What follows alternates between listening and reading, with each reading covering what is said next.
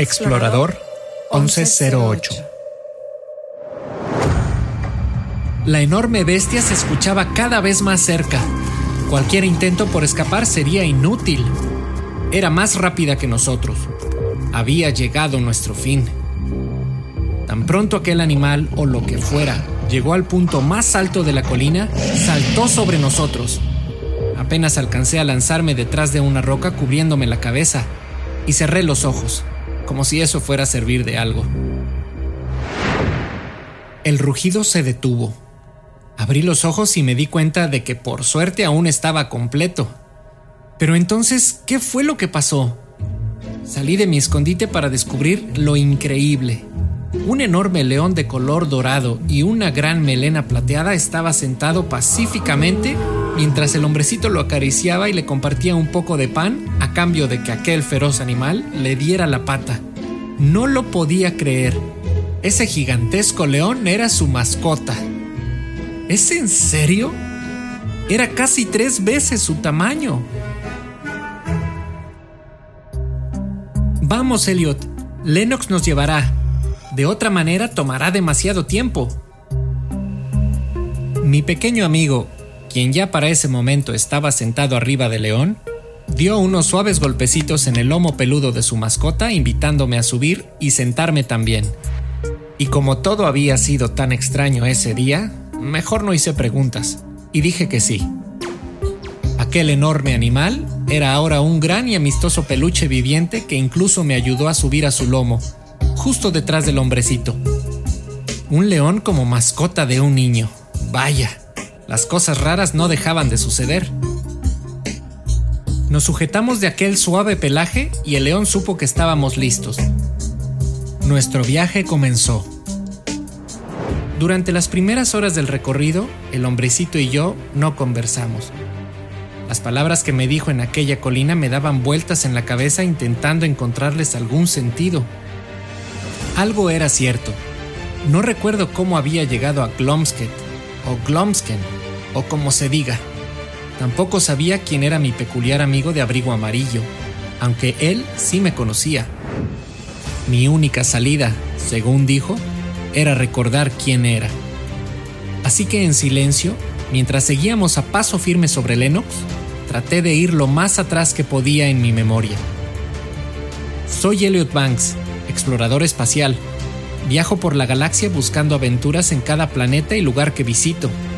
Tengo medallas y reconocimientos por todas las millas espaciales que he recorrido, la cantidad de lugares que he explorado y por la ayuda que le he brindado a quienes he conocido. Soy un gran explorador. Soy un gran explorador. Me lo dije a mí mismo tratando de convencerme de que todo estaba bien y de que toda esa odisea en ese planeta no era más que una de mis aventuras en las que conocí a un pequeñín y a su extraña mascota. Pero para ser honestos, no encontré memorias de mí antes de convertirme en explorador. Lo único que podía recordar eran naves espaciales, planetas y seres extraordinarios pero nada más. No recuerdo quién fui antes de todo esto, o de dónde vine. El hombrecito tenía razón.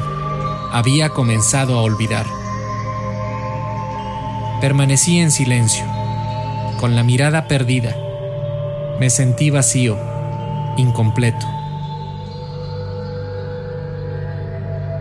Viajamos durante dos días Únicamente paramos a descansar y a comer de aquel pan y queso que parecía no acabarse nunca. De vez en cuando, el hombrecito hacía algunas bromas intentando hacerme reír. La verdad es que siempre fue gracioso, pero me dejaba vencer por aquella nostálgica situación en la que estaba. Al tercer día nos detuvimos. No era una de esas paradas para descansar o comer. Estábamos en medio de un bosque cubierto de árboles tan altos que el sol apenas dibujaba una delgada línea de luz en la tierra cubierta por hojas. Sin bajarnos, el pequeñín volteó a verme con una sonrisa y extendiendo su brazo mostrándome el lugar, y al mismo tiempo insinuando que lo recordaría. Pero moví la cabeza de un lado a otro. No lo recordaba. Mi amigo regresó la mirada al frente y dio la señal de seguir a nuestro fiel amigo el león.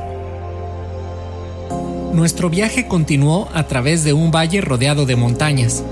Estaba cubierto de verde pasto y flores de todos los colores.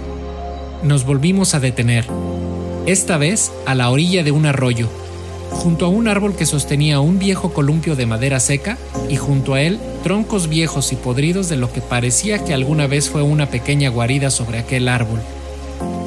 El hombrecito volvió a voltear y repitió el gesto, pero volví a decirle que no. Entonces regresó su mirada al frente, respiró profundo y se inclinó para decirle al oído a nuestro guía algo que no pude escuchar, y Lennox retomó el paso ágilmente.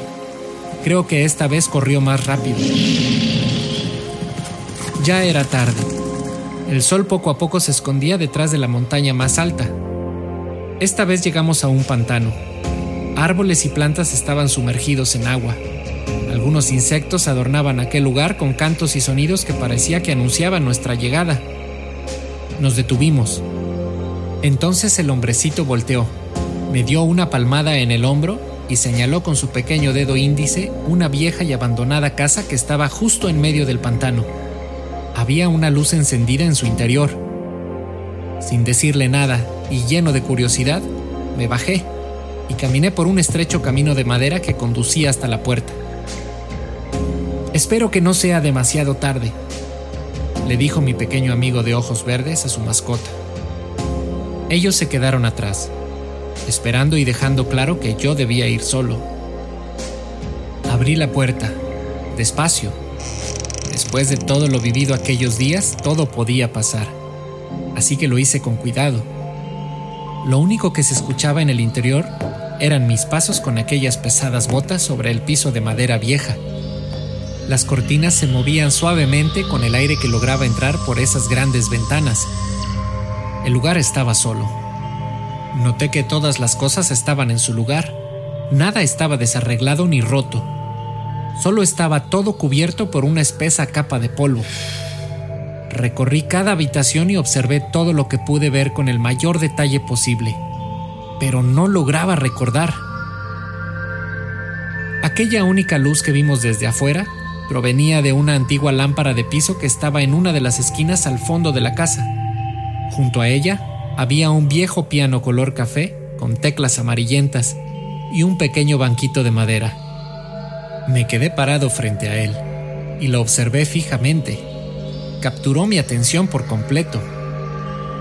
El aún acoginado banco me invitó a tomar asiento. Levanté la mano derecha y apoyé el dedo meñique sobre la primer tecla que encontré. Mis dedos tímidamente se movieron, un dedo a la vez, cada vez con más seguridad. Una sencilla y suave melodía comenzó a sonar. Me resultó muy familiar.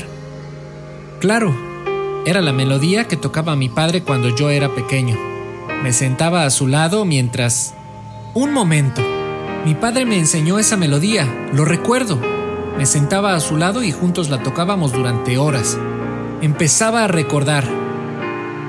Entonces me levanté del piano y fui corriendo a la cocina por la que ya había caminado instantes atrás. Pero esta vez pude ver el recuerdo de mi madre horneando ese delicioso pan, después comerlo juntos afuera en el campo, cerca del arroyo. Era increíble. Los recuerdos seguían apareciendo estaba en casa, el lugar donde crecí. Pude verme sentado en aquel piso de madera con mis juguetes. Incluso pude escuchar el maullido de nuestro gato pidiendo comida después de perseguir ardillas en aquel bosque de grandes árboles toda la tarde. Mi padre decía que ese gato tenía la velocidad y el tamaño de una bestia. Salí de la casa apresuradamente. Debía decirles a mis amigos que finalmente había logrado recordar y ahora podría irme a casa. Corrí por el camino de madera mientras les gritaba, Lo recuerdo, recuerdo quién soy. Llegué hasta donde estaban, y el hombrecito, viéndome de frente, me mostró la palma de su mano firmemente para que yo me detuviera. Apenas lo hice, me dijo, Yo también me perdí en este lugar, Elliot, hace mucho tiempo. Aún era un niño cuando comencé a olvidar he logrado recuperar los recuerdos más importantes y eso ha impedido que me pierda por completo. Sin embargo, aún olvidaba algo, a alguien, Años pasaron esperando la oportunidad de obtener ese último recuerdo para poder salir de aquí y regresar a casa. Entonces te encontré, Elliot, aquel día en el lago, y lo recordé. Pero tú aún olvidas algo, y cuando lo recuerdes, entonces podrás irte. Antes de que yo pudiera decir algo, metió la mano en una de las bolsas de su abrigo, sacó un trozo de papel y lo colocó en mi mano. Era una fotografía un poco borrosa por el tiempo. En ella aparecía el bosque de grandes árboles de fondo, y justo al frente estaba mi padre, siempre alto y sonriente, y junto a él mi madre, hermosa, con su cabello elegante y un suéter café. Abrazado de ella estaba yo, como de unos 14 años, flaco, con una sudadera gris, y como siempre, usando pantalones cortos aunque hiciera frío. Pero junto a mí había alguien, a mi lado izquierdo. Yo le colgaba el brazo por su cuello. Era un pequeño niño usando un abrigo color amarillo y un pequeño morral. Cerré los ojos por unos segundos y entonces ese último recuerdo vino de golpe. Aquel hombrecito sí tenía nombre. Adam, mi hermano menor. Abrí los ojos y regresamos a casa.